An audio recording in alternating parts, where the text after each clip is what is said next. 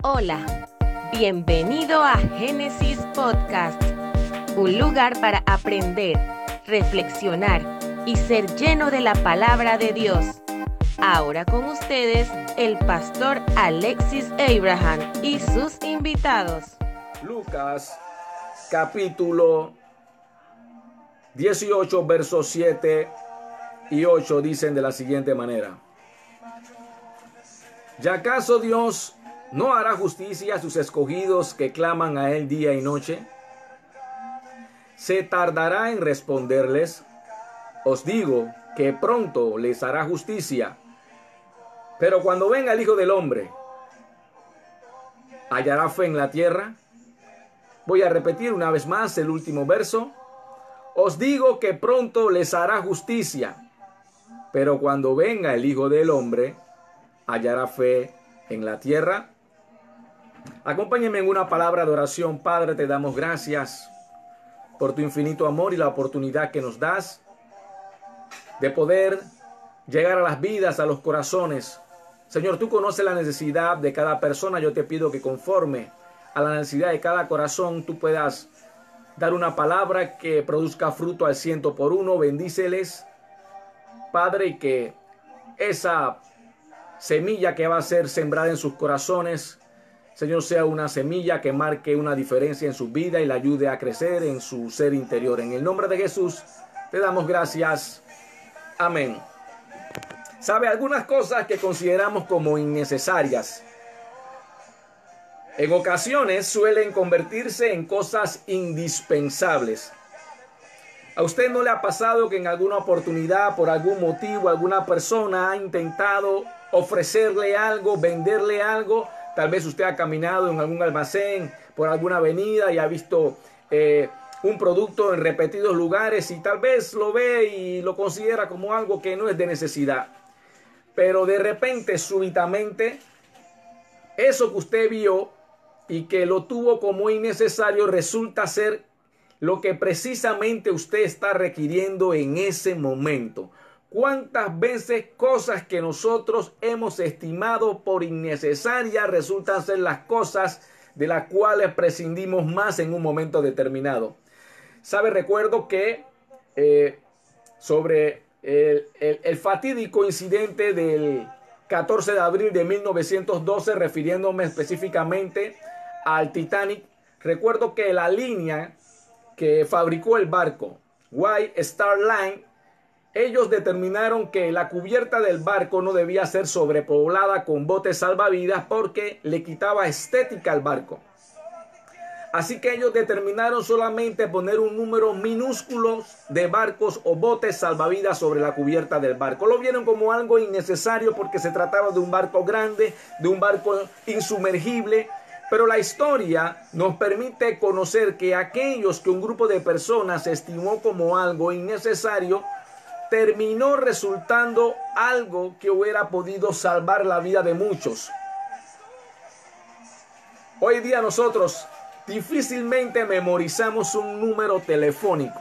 ¿Por qué? Porque nosotros siempre andamos con nuestros dispositivos celulares y si hay un número que necesitamos marcar, simplemente lo oprimimos por el nombre o, o si lo necesitamos dar, buscamos y, lo repetimos, pero difícilmente lo memorizamos. Pero ¿qué acontece en un momento determinado que no tenemos carga o que somos despojados del mismo y necesitamos hacer una llamada y el número se encontraba dentro de la unidad? Pero nosotros nunca nos dimos a la tarea de memorizar el número. ¿Por qué? Porque lo consideramos innecesario. ¿Sabe? De la misma forma, Muchas veces nosotros, los hombres, las personas, hablando como género, los hombres y las mujeres, nos acontece algo parecido con relación a la fe. Porque hemos sido tan absorbidos por el sistema del mundo que hemos dado prioridad a las cosas materiales, a las cosas terrenales por encima de las cosas espirituales. Solamente para darnos cuenta en un momento determinado que aquello que en otro tiempo no lo vimos como algo atractivo para nuestras vidas, resulta ser de lo que más precisamos en un momento determinado. Cuando no hay una solución a través de los recursos económicos o de, una, o de un medicamento o de una terapia, cuando hay problemas en el hogar, cuando se ha sufrido alguna pérdida, cuando vivimos alguna clase de calamidad, nos damos cuenta que requerimos de, de, ese ingrediente, de ese elemento indispensable llamado fe. Y sabe, la fe no es algo innato en el hombre, usted no nace con fe. Es más, la fe usted no puede comprarla o adquirirla en una botica. Solamente hay un elemento capaz de producir fe en el hombre y es la palabra de Dios. La Biblia dice que la fe viene por el oír y el oír por la palabra de Dios. De forma tal que lo único que puede incrementar mi fe es atender a los dichos de la boca de Dios. Por eso Jesús hablando, Jesús hace una referencia profunda y dice, no solamente de pan vivirá el hombre sino de toda palabra que sale de la boca de Dios. ¿Por qué? Porque esa palabra produce fe. Y si hay algo que el mundo está requiriendo en este preciso momento, es una cuota, es una medida de fe. Para poder sobreponernos a todo lo que estamos viviendo, es necesario que creamos, que depositemos nuestra confianza en el Maestro. Porque la fe en sí no puede producir nada. Lo que le da el valor a la fe es sobre quién usted deposita esa fe. Y es precisamente la fe en Jesús la que en estos momentos de adversidad puede ayudarnos a salir adelante en medio de esta situación. ¿Sabe? Muchas veces nosotros hemos eh, tal vez escuchado, tal vez hemos sido invitados, tal vez en nuestra residencia, en nuestros hogares, nosotros contamos con unas sagradas escrituras, tal vez la tenemos abierta en una página determinada, pero pocas veces nos hemos tomado el tiempo de, de alimentarnos de esa palabra. ¿Sabe? Cada vez que Dios va a actuar, cuando Dios va a operar, cuando Dios va a manifestar su gloria, siempre requiere de que haya ese ingrediente llamado fe. Al punto que en una oportunidad Jesús se encontraba en Nazaret, la región donde Él se había desarrollado, donde Él, donde él había crecido, donde lo habían conocido en, su, en su rol de carpintero.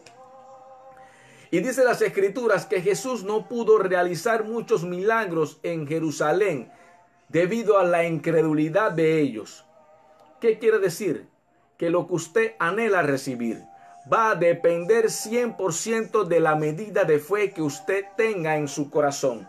Es importante que usted aprenda a desarrollar su fe o atienda ese área que por mucho tiempo no ha atendido. Hoy nos encontramos prácticamente confinados en nuestros hogares, producto de esta pandemia, producto de la cuarentena que ha sido decretada.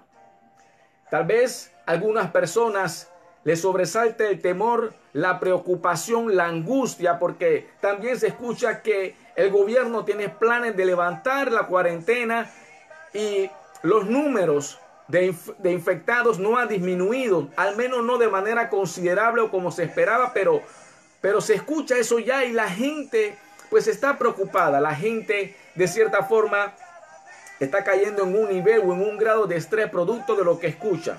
Porque de la misma forma como la fe viene por el oír la palabra de Dios, la duda, el temor, también proviene de las cosas que nosotros escuchamos y ciertamente las noticias no nos dan información que nos anime, que nos aliente. Pero la Biblia, mire, todo mundo en este tiempo se ha abastecido de las cosas que cree le puede ayudar a subsistir dentro de esto que estamos viviendo. Pero si hay algo que nos puede sacar de lo que estamos viviendo, es la fe. No te conforme con tratar de subsistir. Incrementa tu fe que todos como nación, como provincia, como ciudad, como iglesia, podamos incrementar nuestra fe. Fe manifestada pueda mover la mano de Dios en favor nuestro, en favor de la humanidad, en favor del mundo. ¿Sabe por qué? La Biblia refiere que el justo vive por fe. El justo vive por su fe. ¿Por qué? Primero porque su fe o su estado de justo no es algo que adquirió producto de sus obras, no es por su conducta, no es por su comportamiento. Tal vez usted que me escucha referirme a mí por ejemplo, como justo tal vez podrá sonarle de una manera eh, disonante, algo puede que no le cuadre bien, no le guste el término, pero es que mi justicia no está basada en mi conducta ni en mis obras, sino precisamente en lo que hizo Jesús en la cruz. Todo el mérito es de Él. Yo soy justo porque creí. La fe me permitió alcanzar la categoría de justo. Segundo, lo que es importante, ¿por qué es importante el tema de la fe? Porque todo lo que usted logre alcanzar, todo lo que usted logre realizar, se lo va a deber exclusivamente a la fe. Porque la fe condiciona lo que vemos y lo que alcanzamos. Sabe, el mundo tiene una frase muy popular que suena lógica y suena práctica y la gente suele decir con sensatez, yo necesito ver para creer. Pero en el ámbito espiritual funciona exactamente a la inversa. Yo necesito creer para poder ver. La fe para que sea fe, escúcheme, la fe para que sea fe siempre debe ser probada.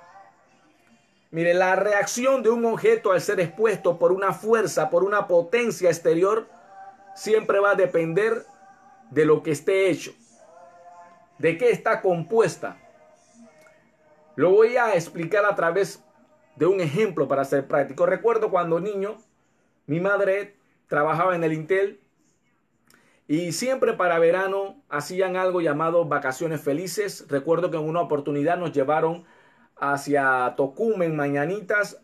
Ahí había un complejo llamado Club Irreintel que estaba dotado de canchas de fútbol, canchas de baloncesto, había una piscina, había un cuadro de softball y recuerdo cuando llegamos, como todo niño, la gente se apasionó más por la piscina, fuimos a la zona de la piscina y cuando estamos llegando a la zona de la piscina, alguien de esos niños tremendos advierte que cerca de la piscina hay una máquina de hielo y comenzaron a sacar el hielo y comenzaron a realizar una guerra de hielo.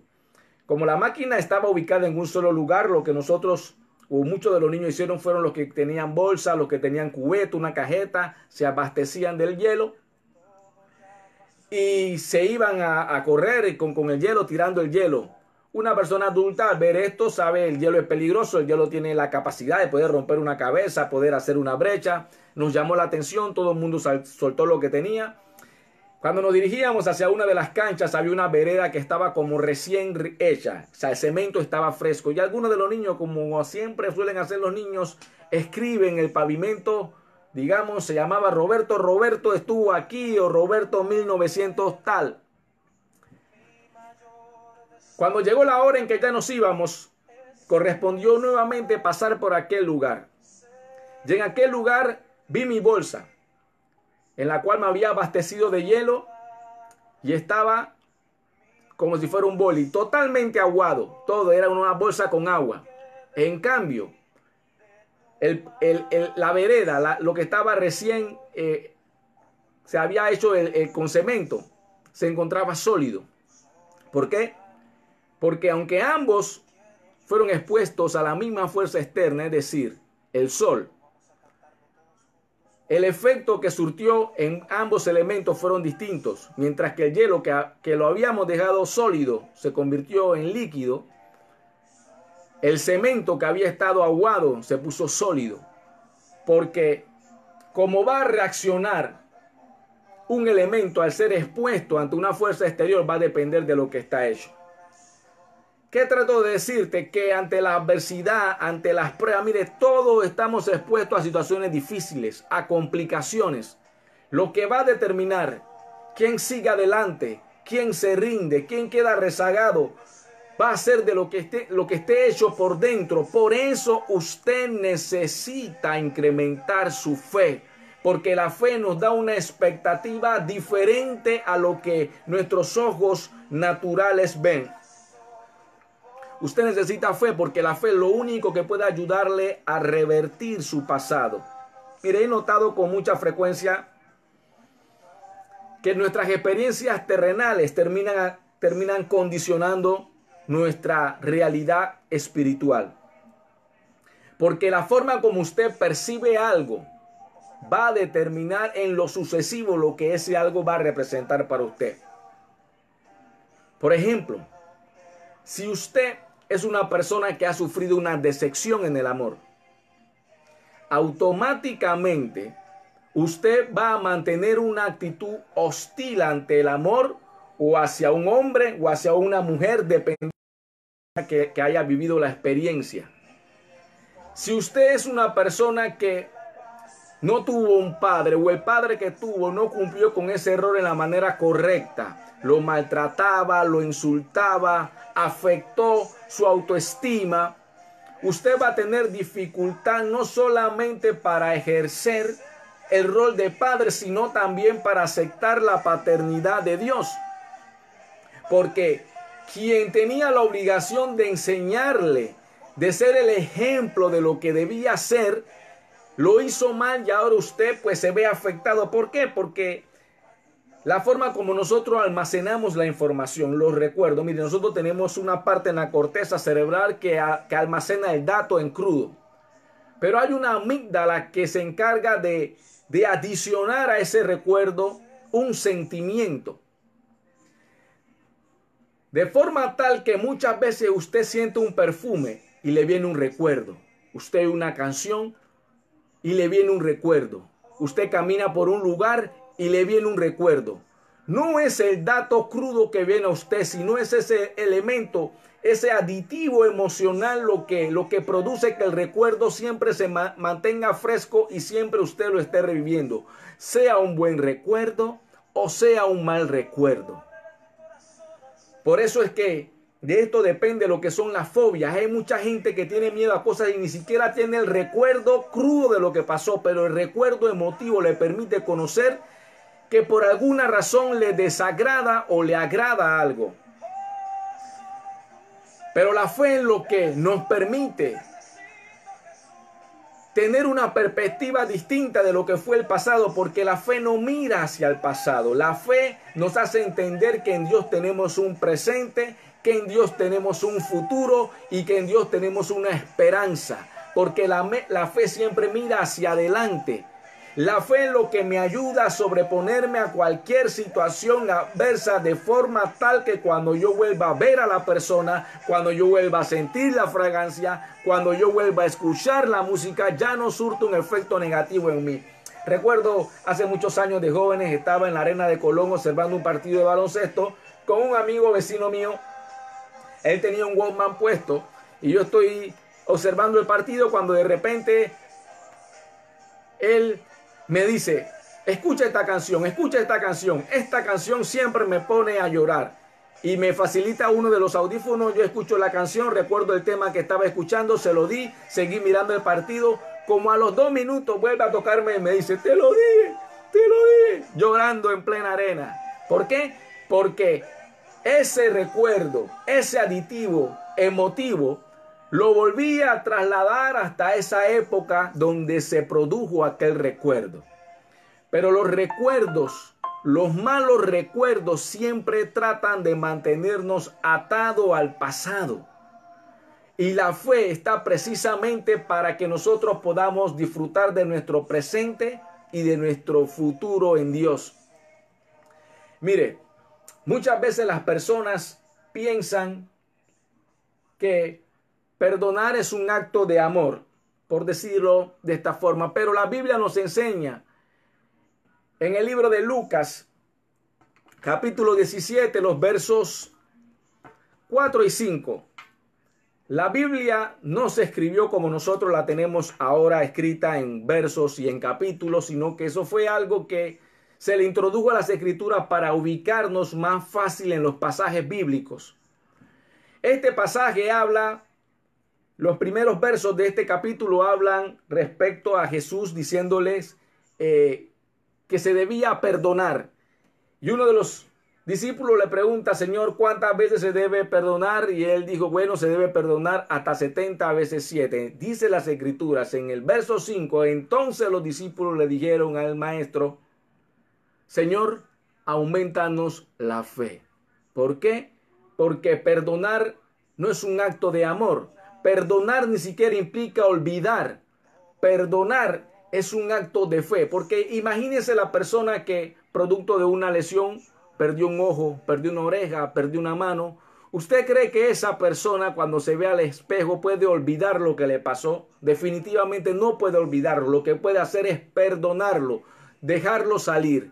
Y eso, para eso se requiere fe. ¿Por qué fe? Por dos circunstancias puntuales. Uno, yo necesito tener fe de que de, en creer que Dios puede obrar una transformación en esa persona y puede producir en ella un arrepentimiento genuino.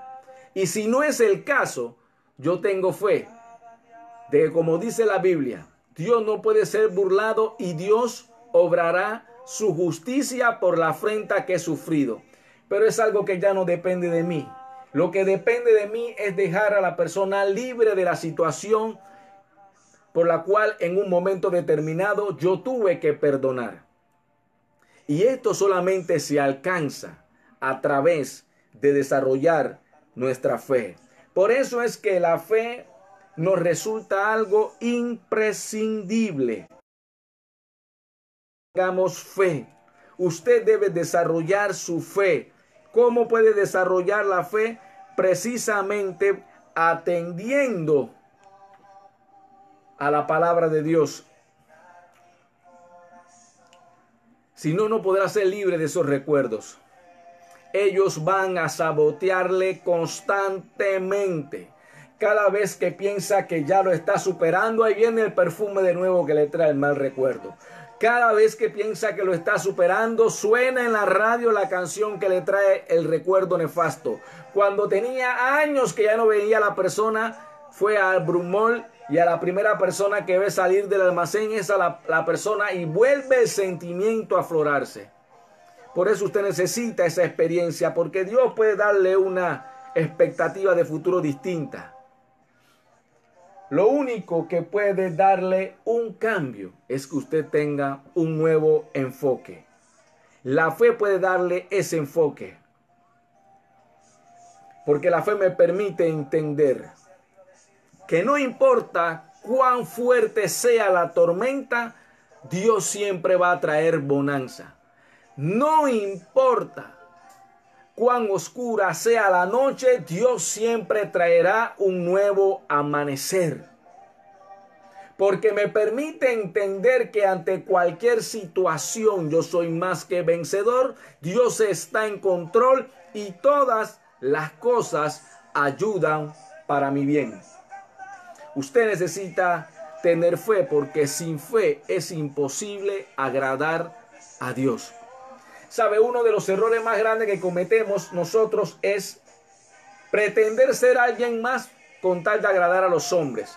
Y hay veces queremos emplear las artimañas o los mecanismos que utilizamos para agradar a nuestro jefe, para agradar a nuestra pareja, para agradar a nuestras amistades, queremos utilizarlo con Dios. Sabe, a Dios lo que le agrada. Dice la Biblia que todo aquel que se acerca a Él es necesario que crea que le hay. Porque sin fe es imposible agradar a Dios. No hay forma de agradar a Dios si no es a través de la fe. Usted necesita desarrollar su fe. Usted necesita acercarse a Dios y creer a los dichos de Dios. Mire, y hay veces que las experiencias nos marcan de tal forma, ¿por qué? Porque tal vez tuvimos una pareja que nos juró amarnos para toda la vida, en la adversidad, en el dolor, en la enfermedad, y ni el año duró. Entonces ya yo no puedo creer a las promesas porque a mí me engañó mi pareja, ya no puedo creer a las promesas porque a mí me engañaron los políticos, me dijeron que cuando subiera al partido tal me iban a, dar tal posición y mira ahora estamos aquí que tenemos que cerrar calle por bolsa de comida y tal y cual. Se vio afectado por situaciones que se dieron, pero Dios es fiel y todo lo que Dios promete lo cumple.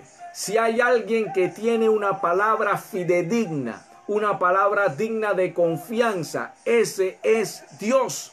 Si hay alguien que nunca te va a defraudar, es Dios.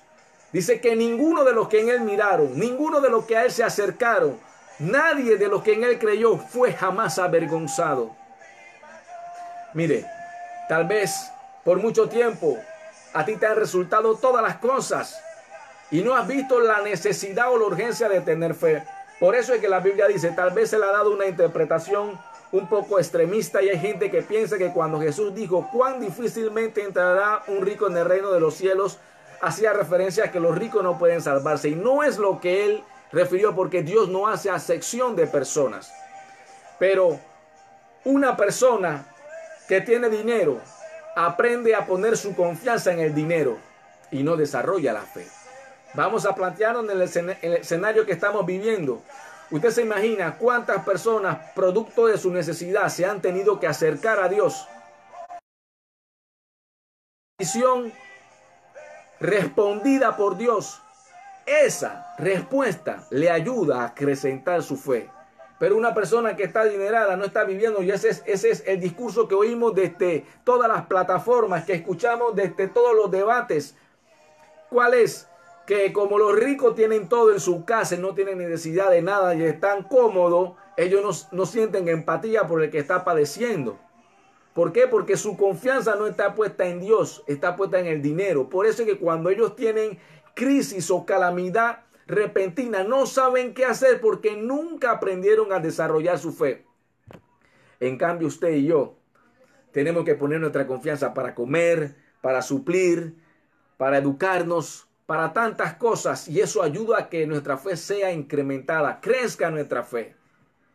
Pero eso no quiere decir que una persona adinerada no pueda también aumentar su fe. Por eso le habló de cuán difícil, no dijo nunca imposible porque lo que es imposible para los hombres siempre es posible para Dios.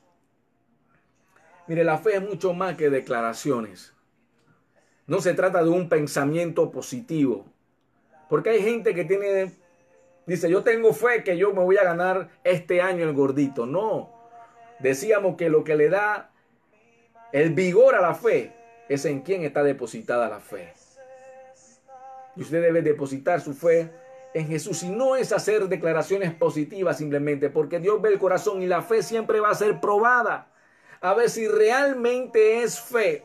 Mire, permíteme, permítame compartirle un verso que se encuentra en Primera de Pedro, dos versos. Primera de Pedro 1, 6 y 7 dice, en el cual vosotros os alegráis aunque ahora por un poco de tiempo, si es necesario, tengáis que ser afligidos en diversas pruebas, para que sometida a prueba vuestra fe, mucho más preciosa que el oro, el cual aunque perecedero se prueba con fuego, sea hallada en alabanza, gloria y honra cuando sea manifestado Jesucristo. La fe es probada.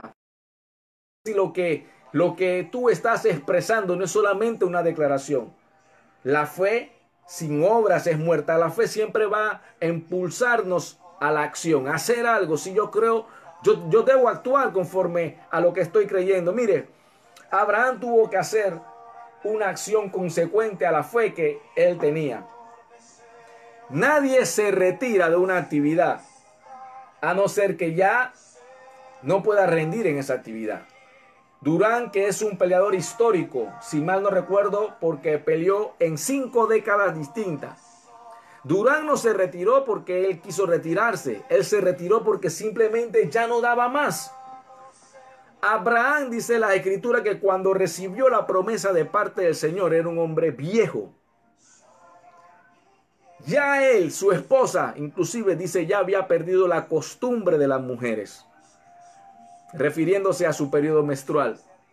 Es decir, Abraham en el tema de la intimidad ya se encontraba jubilado. Pero él recibió una palabra de parte de Dios y solamente, yo conozco al menos, solamente una forma a través de que los seres humanos se pueden reproducir. Y él tuvo que desplegar una acción consecuente a su fe a pesar de que ya se había retirado porque tal vez no estaba en la capacidad de hacerlo, él creyó a los dichos de Dios. Tal vez en un momento pudo haberse sentido de una forma ridícula. Mire, hay veces Dios demanda cosas de nosotros que nosotros queremos razonarla con Dios, pensarla. ¿Qué la gente puede decir? ¿Qué la gente va a pensar? Mire, no importa lo que la gente piense. Si Dios lo dijo, Dios lo va a cumplir. Usted tiene que entender que su fuerza, la fortaleza de usted viene de parte de Dios. Del gozo que Dios da, usted depende de Dios, no de la gente. Escuché una anécdota que me llamó bastante la atención hace algunos días atrás. Ya la conocía, la había escuchado, pero no la había escuchado eh, tal vez eh, de la manera como la contaron un poco más detallada. Y me llamó la atención profundamente la anécdota eh, del cantautor panameño Rubén Blades, que dice que cuando él se encontraba grabando el disco Siembra, específicamente el tema Pedro Navaja, llegaron al estudio dos productores muy reconocidos en Estados Unidos. Uno de ellos es Quincy Jones, no sé si alguno lo conozca, él es muy conocido, trabajó en We Are the World, trabajó en unos temas musicales. Y cuando él llegó, ellos llegaron y escucharon el tema musical, le dijeron a Jerry Masucci, el de la Fania, le dijeron, mira, esa canción no tiene futuro, es muy larga y le dijeron todas las cosas malas que tenían. Narraba Rubén Blaze que en una oportunidad cuando él está en Nueva York se encuentra con Casey Jones.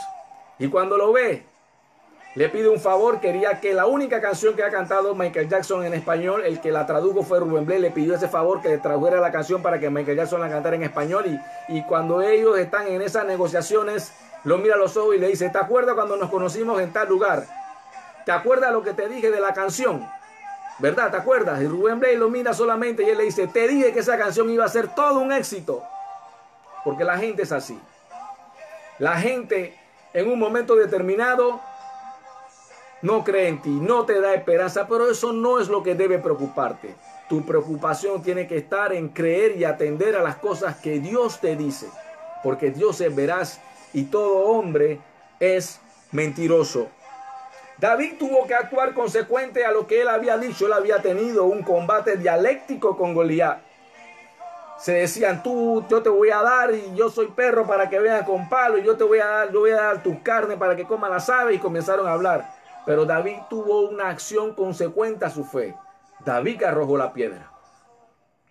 La viuda había recibido una palabra de parte del profeta Elías.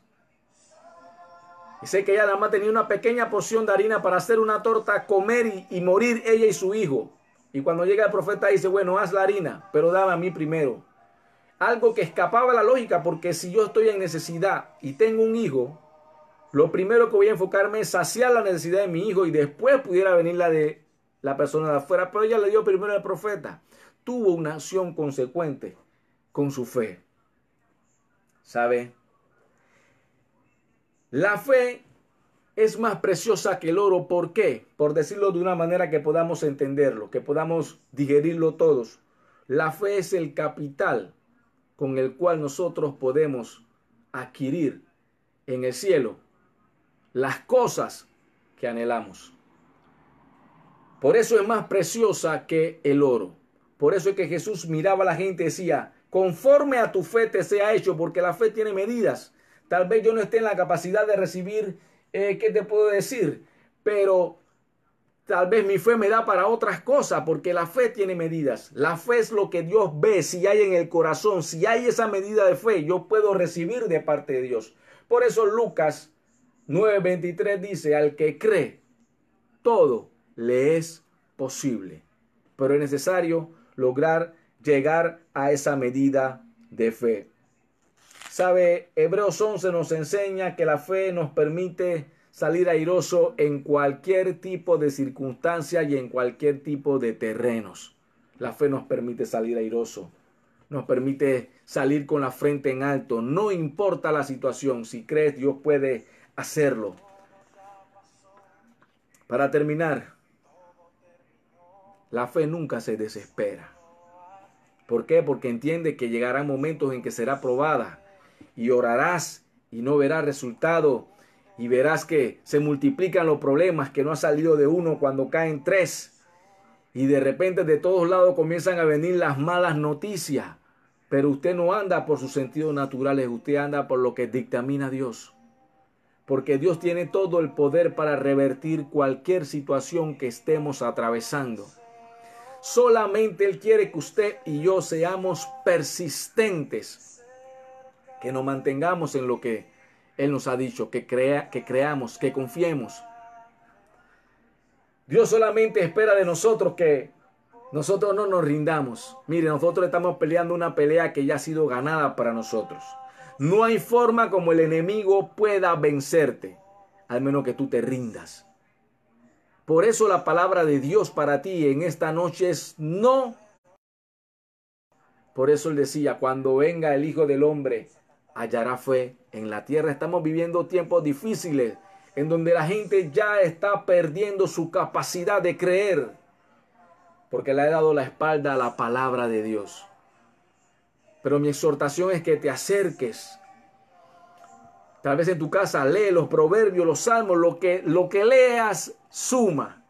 Sumará para ti, para tu bien, para tu favor. Pelea un round más. Me viene a la mente la anécdota ocurrida en Manila, Filipinas. Primero de octubre de 1975 se cumplía con la trilogía Fraser Ali. Y fue una, una pelea sangrienta en donde dice que esa pelea ostentaba el récord de golpes de poder tirados. Y dice que en uno de los asaltos Ali regresa a su esquina y le dice a su apoderado, a su esquina, el famoso, el mítico Angelo Dundee, le dice, Angelo, no puedo salir, no puedo pelear un round más. Me duele todo el cuerpo, pienso que que no podré. Dice que Ángelo le dice, mira, te voy a pedir solo un favor, un favor, sal y pelea otro round más y después volveremos y hablamos. Y fue un encarnizado asalto donde se dieron todo lo que tenían, regresan a sus esquinas agotados y cansados. Y Ali vuelve a repetirle las mismas palabras a Angelo Dondi. No más. Córtame el vendaje de los guantes porque ya no soporto la mano. De tanto impacto la mano también la tenía lastimada. Estoy cansado. Córtame ya. No, no salgo a pelear este asalto. Y el manager le estaba diciendo, no te rindas. Sal a pelear un round más. Y en lo que hablaban, viene el referee del combate y se acerca a la esquina de Ali y le dice, Ali, has ganado. Joe Fraser dice que no va a salir a pelear. ¿Sabe? pelea un round más. No sabe si este último round es el round de la victoria. La Biblia dice que soportaos al maligno y el maligno irá de nosotros. Pero hay que pasar un periodo donde debemos soportar. Soporta, ya falta poco. Resiste, ya falta poco. Quiero que consideres eso. Porque sabes, el enemigo no podrá vencerte. Así que tú no te rindas. Vamos a estar haciendo oración a Dios de los cielos. Vamos a estar presentando, como de costumbre, primeramente queremos presentar por la situación que estamos viviendo a nuestro mandatario. Mire, sea lo que sea, Dios nos manda a honrar a nuestras autoridades y orar por ellos y eso es lo que vamos a hacer. Padre, te pedimos por nuestras autoridades gubernamentales Rogamos por ello para que, Señor, tú puedas darle sabiduría, para que tú puedas revelarte a su vida, Dios. Señor, ciertamente el hombre que está desconectado de ti, Señor, está propenso a ser llevado por cualquier viento que sopla, Dios. Señor, mira todos esos asesores, todos esos ministros, todas esas personas que han estado detrás de él con una mala intención y que están, están dañando su gestión, Dios. Padre, Permítele rodearse de gente que te ame, que te tema, que, que, pueda plantear una alternativa, un plan, un proyecto que sea bueno, Dios, que sea congruente con las funciones que debe desempeñar en favor del pueblo, porque Él es el presidente de todo un país, no de una minoría, no de una clase élite, Dios. Padre, rogamos por Él, dale sabiduría, Dios. Permítele, Padre amado, tomar decisiones correctas igualmente a los ministros Señor, a todos los que ostentan un cargo público, Señor, y que en estos momentos están tomando decisiones que puedan arribar a decisiones correctas, a decisiones sabias, Dios. Padre, mira la insensibilidad de algunos que están pretendiendo a través de esta calamidad sacar un provecho económico, Dios. Ten misericordia de ellos, Padre, porque no saben el que el que roba al pobre tiene problemas contigo, Padre amado. Padre amado, rogamos también por nuestras autoridades eclesiásticas, por el supervisor, por los pastores a nivel nacional, Dios, por el ángel, por, los pastores de la casa, Padre. Cúbrelo con tu preciosa sangre. Ayúdales, Dios, en este tiempo de pandemia, Dios, libra de ellos. Señor, líbralos de ese virus. Sabemos que tú has dicho que plaga no tocará nuestra morada, pero entendemos, Señor, que gente que cree en ti también ha sido afectada, Padre. Nosotros rogamos por ellos para que tu cerco esté sobre sus vidas. Padre, rogamos por cada hogar.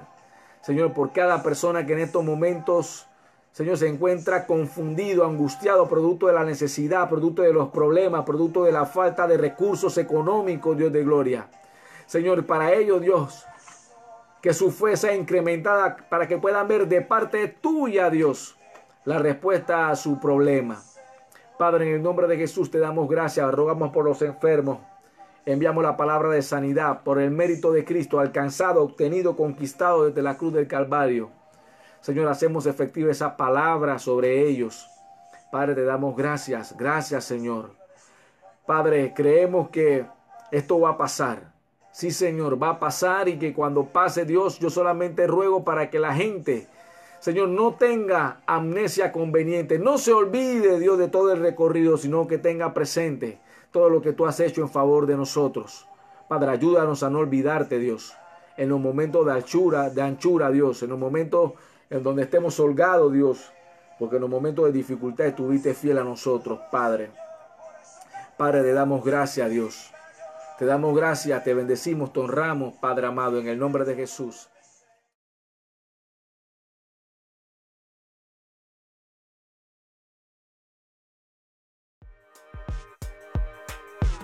Gracias por escucharnos.